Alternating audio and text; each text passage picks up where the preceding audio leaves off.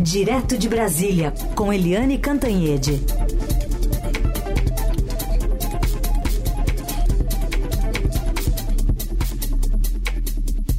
Tudo bem, Eliane? Bom dia. Bom dia, Carolina. Bom dia, ouvintes. Aliás, adorei o seu especial sobre longevidade em São Paulo. Muito bom. Obrigada, Eli. Pois é, grandes desafios temos todos nós, especialmente em grandes metrópoles, né? Vamos falar um pouquinho sobre José Genuíno, que estava um pouquinho afastado do noticiário, ex-deputado, ex-presidente do PT, mas eh, se achou, eh, enfim, no lugar ali de falar sobre um boicote, ou pelo menos sugerir, a determinadas empresas de judeus e empresas vinculadas ao Estado de Israel. Declaração que ocorreu durante uma live no fim de semana. Ele falava sobre deixar de comprar no Magazine Luiza em decorrência do apoio de Luiza Trajano, que a dona da empresa, um abaixo assinado que pedia que o presidente Lula desistisse de apoiar uma ação da África do Sul contra Israel por genocídio. A gente ouve o trecho. Apoio à iniciativa da África do Sul de acionar a Corte Internacional de Justiça para investigar o genocídio de Israel em Gaza. Desses 19 mil que assinaram, a Luísa Trajano, presidente do Conselho de Administração da Magazine Luiza, encabeça a lista. É por isso que está todo mundo nas redes sociais desde ontem colocando que não vão mais comprar no Magazine Luiza, que vão boicotar. Essa ideia da rejeição, essa ideia do boicote, por motivos políticos que ferem interesse econômico, é uma forma interessante, inclusive, ter esse boicote em relação a determinadas empresas de judeus. E aí, Eliane, que volta é essa e o que, que diz também por trás essa manifestação de José Genuíno? É, você sabe, Carolina, que o, eu estou há muitos anos nessa praia de cobertura política, conheço muito bem o Congresso, acompanhei a Constituinte, grandes momentos, etc. E o José Genuíno foi um grande parlamentar. O Genuíno, uh, no PT, tinha um papel de equilíbrio né? Quando vinha o extremo daqui, o extremo dali do PT, ele estava sempre é, contemporizando, sempre buscando meio, o meio termo. E quando eu tinha dúvidas, sabe, eu ouço muita gente de, de um lado, de outro, quando eu estava ali balançando para tentar, uh, enfim, formar opinião, o Genuíno sempre me ajudou muito, porque ele tinha uma boa cabeça política, ele era um parlamentar muito atuante, desses que fica no Congresso segunda, terça, quarta, quinta, sexta, acompanha tudo, sabe, sabia ouvir, negociar, e ele foi muito machucado. Eu costumo dizer que o Genuíno foi um, um dos exemplos, assim, de, de sabe, de de pagou um preço muito, muito excessivamente alto na Lava Jato, porque o Genuíno nunca foi rico, né? O Genuíno nunca teve sinais exteriores de riqueza e ele foi condenado porque ele assinou um papel na condição de presidente do PT e acabou preso, enfim. Isso magoou muito, né? Deixou marcas muito profundas no Genuíno, que já tem uma biografia muito pesada, né? E o Genuíno ficou muito assim, arisco, sumiu, sumiu do mapa, ninguém consegue falar com ele, ele ficou muito distante. E agora ressurge de uma maneira muito inadequada, né? Ele entrou pela contramão numa discussão muito complexa, né? Começa com a a Luísa Trajano, do Magazine Luiza, ela assinou um manifesto de 17 mil pessoas pedindo para o Lula rever a posição dele e do governo brasileiro de apoio a uma petição da África do Sul na Corte Internacional de Justiça em Haia, né, pedindo para essa petição da África do Sul era a favor de considerar genocídio que Israel está fazendo em, uh, contra o Hamas, contra uh, Gaza, né, e pedindo um cessar-fogo imediato. E o, a Luísa Trajano pediu para o Lula recuar e não apoiar a petição da África do Sul contra Israel. E aí, nessa entrevista, o genuíno escorrega, talvez porque esteja enferrujado no contato ali com entrevistas, com mídia, e ele defende uma coisa indefensável, que é boicote né, a, a é, empresas e a comércios é, de judeus. Né? Então, sabe, isso não se justifica. O Brasil é um país é, pacífico que acolhe todas as religiões, todas as etnias, todas as. É, enfim, o Brasil é aberto, né? o Brasil é miscigenado.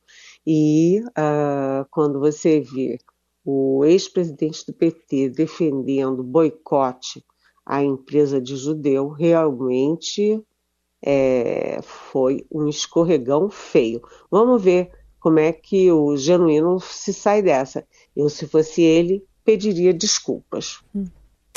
Eliane, ainda falando de movimentações de é, petistas, né? A gente teve na, na, semana passada aquela inauguração do Lula da refinaria de Abreu Lima, colocando mais dinheiro ali, uma refinaria que foi alvo da Lava Jato. Parece que Gleisi Hoffmann não gostou da cobertura de imprensa sobre o caso. a, Gleice é uma criadora de caso, né? É engraçado que eu conheci a Gleice quando ela chegou em Brasília, ela, ela era então casada com o Paulo Bernardo, que veio a ser ministro uh, dos governos petistas, ministro do planejamento, e era um casal 10, assim, ela muito inteligente, muito é, audaciosa e tal. Mas a Gleice foi ficando muito ardida, né? E a Gleice agora compra briga o tempo inteiro. A função dela é comprar brigas. Compra brigas, por exemplo, contra o Fernando Haddad, né, o principal ministro do governo Lula, o ministro da Economia, uma área super sensível. Se a economia vai bem, o governo vai bem. Se a economia vai mal, o governo vai mal, e o Lula vai mal, e os candidatos do PT vão mal. Mas a Gleice é. Ela causa muitos atritos, né? E agora é, o Lula, imagina, no primeiro mês e na, no primeiro giro de viagens internas do Lula, é, em 2024, o Lula vai e anuncia aí investimentos para retomar a refinaria Abreu em Lima, em Pernambuco. Só para resumir, a empresa, essa refinaria foi planejada em 2005, anunciada em 2005, com previsão de investimentos de 2 bilhões e meio. E em 2015, dez anos depois, quando a obra foi abandonada pela metade, ou seja, só conseguiram fazer metade, o prejuízo já era de 20 bilhões de reais.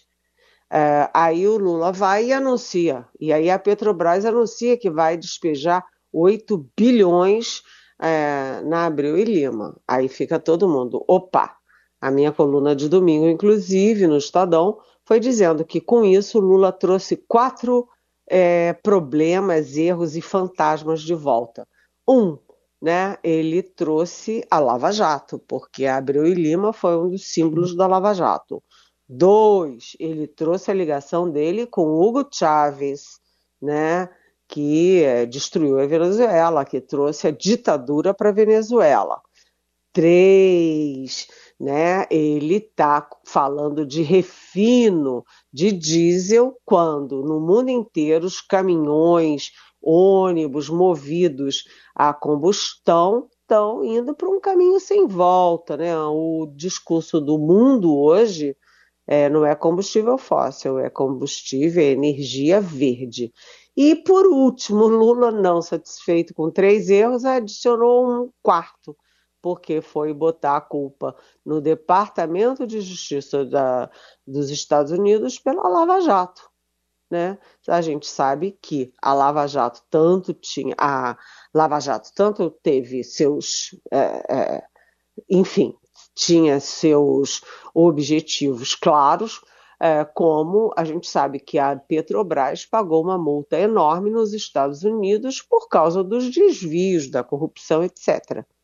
Então, bem, falado isso, uh, o, a, essa decisão do Lula, esse anúncio do Lula de investir na, na Abreu e Lima, virou, foi muito criticado nos principais jornais, no Estadão, inclusive na minha coluna, nos editoriais, é, o, o Fux, é, nosso colega do Estadão, também no Globo, também na Folha de São Paulo, enfim. E aí a Gleice Hoffmann diz que a imprensa brasileira, é, e citando nominalmente os nossos jornais, principais jornais, sempre teve ali, eu ia falar mancomunação, que é o que o Lula usou para os Estados Unidos com a Lava Jato. Sim. Mas, enfim, que teve sempre, que a imprensa brasileira teve sempre atrelada aos interesses é, americanos. Enfim, uma coisa sem sentido, né?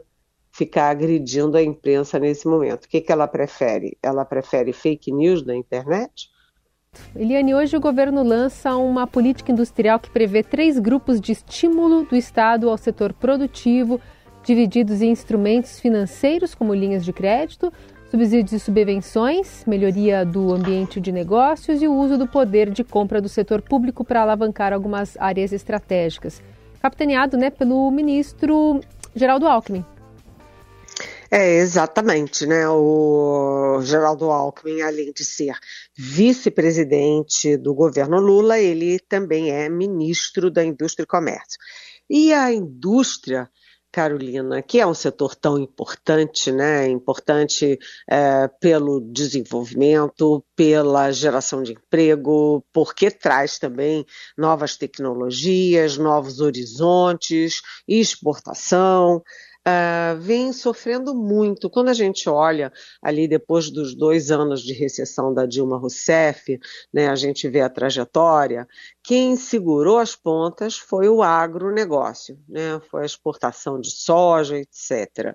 Uh, e a indústria claudicou muito. A indústria sofreu muito com as políticas equivocadas, sofreu muito com os reveses internacionais, enfim, e a indústria é fundamental. Então, agora o governo devidamente é, anuncia esse plano de, é, vamos dizer assim, reindustrialização do país. Né? E são seis eixos: infraestrutura, saneamento, moradia, é, biotecnologia, tecnologia de defesa. Tudo isso são áreas de ponta, né? E são 56 concessões à iniciativa privada, com 170 bilhões de reais de estímulo.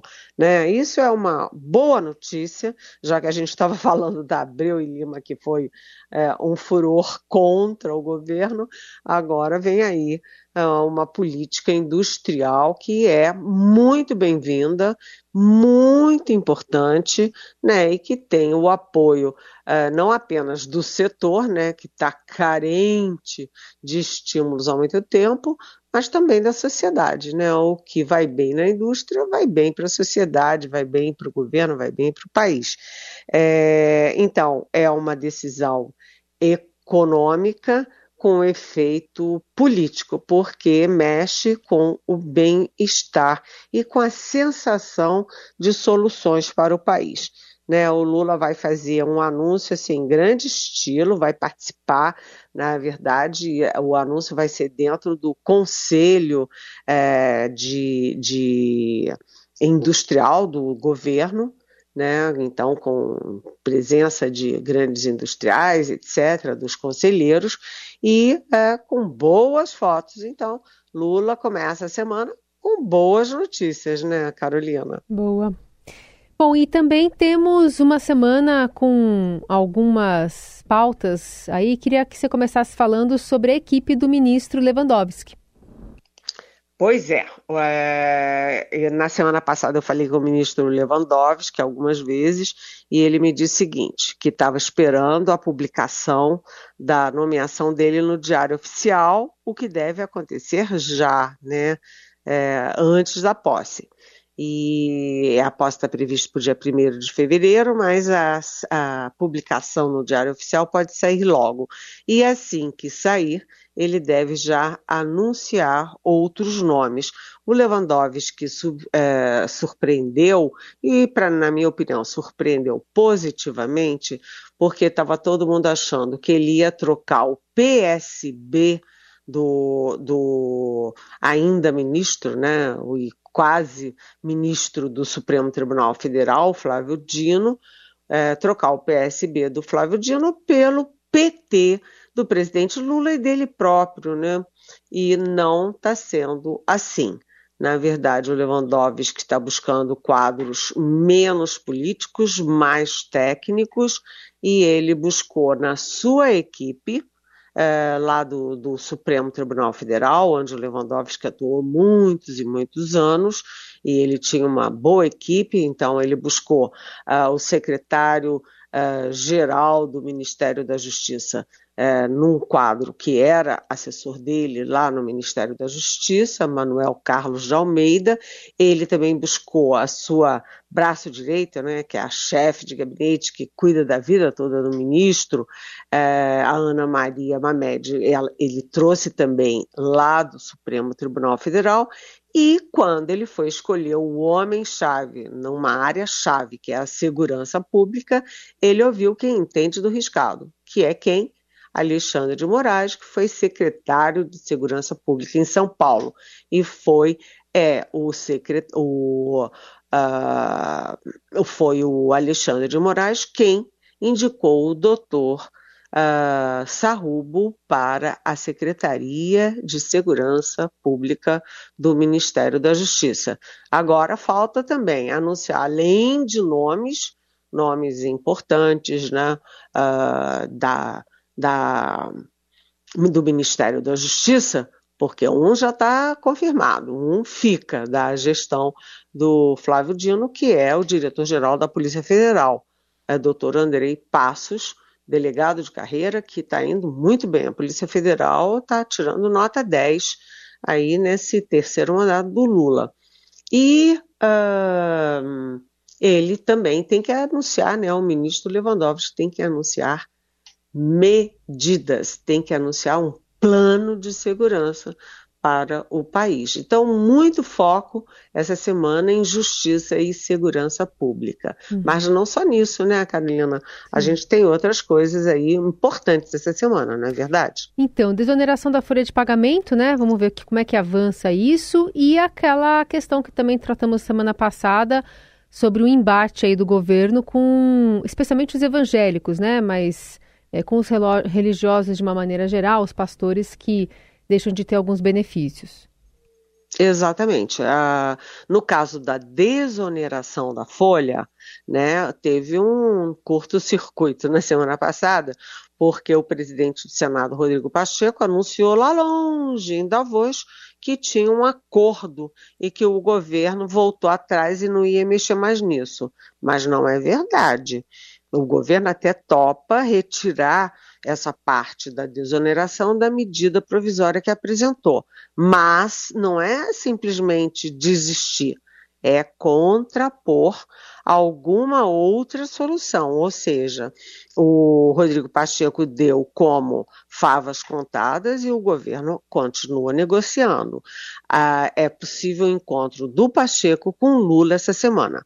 A outra coisa dos evangélicos entra em ação a Advocacia Geral da União, GU, ah, onde o Jorge Messias é, que é o chefe da AGU, é evangélico. Ele é que vai botar o guiso no gato, ou seja, ele que vai convencer que não tem o menor sentido econômico, político, é, de justiça tributária você fazer uma exceção, um privilégio para pastores, padres e, enfim, não, não tem sentido.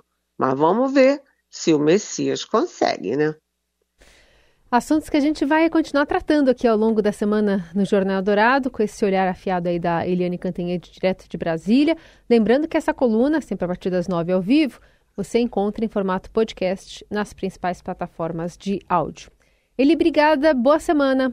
Ah, e eu quero aproveitar para dar parabéns para uma pessoa muito especial. Posso? Quem? Claro.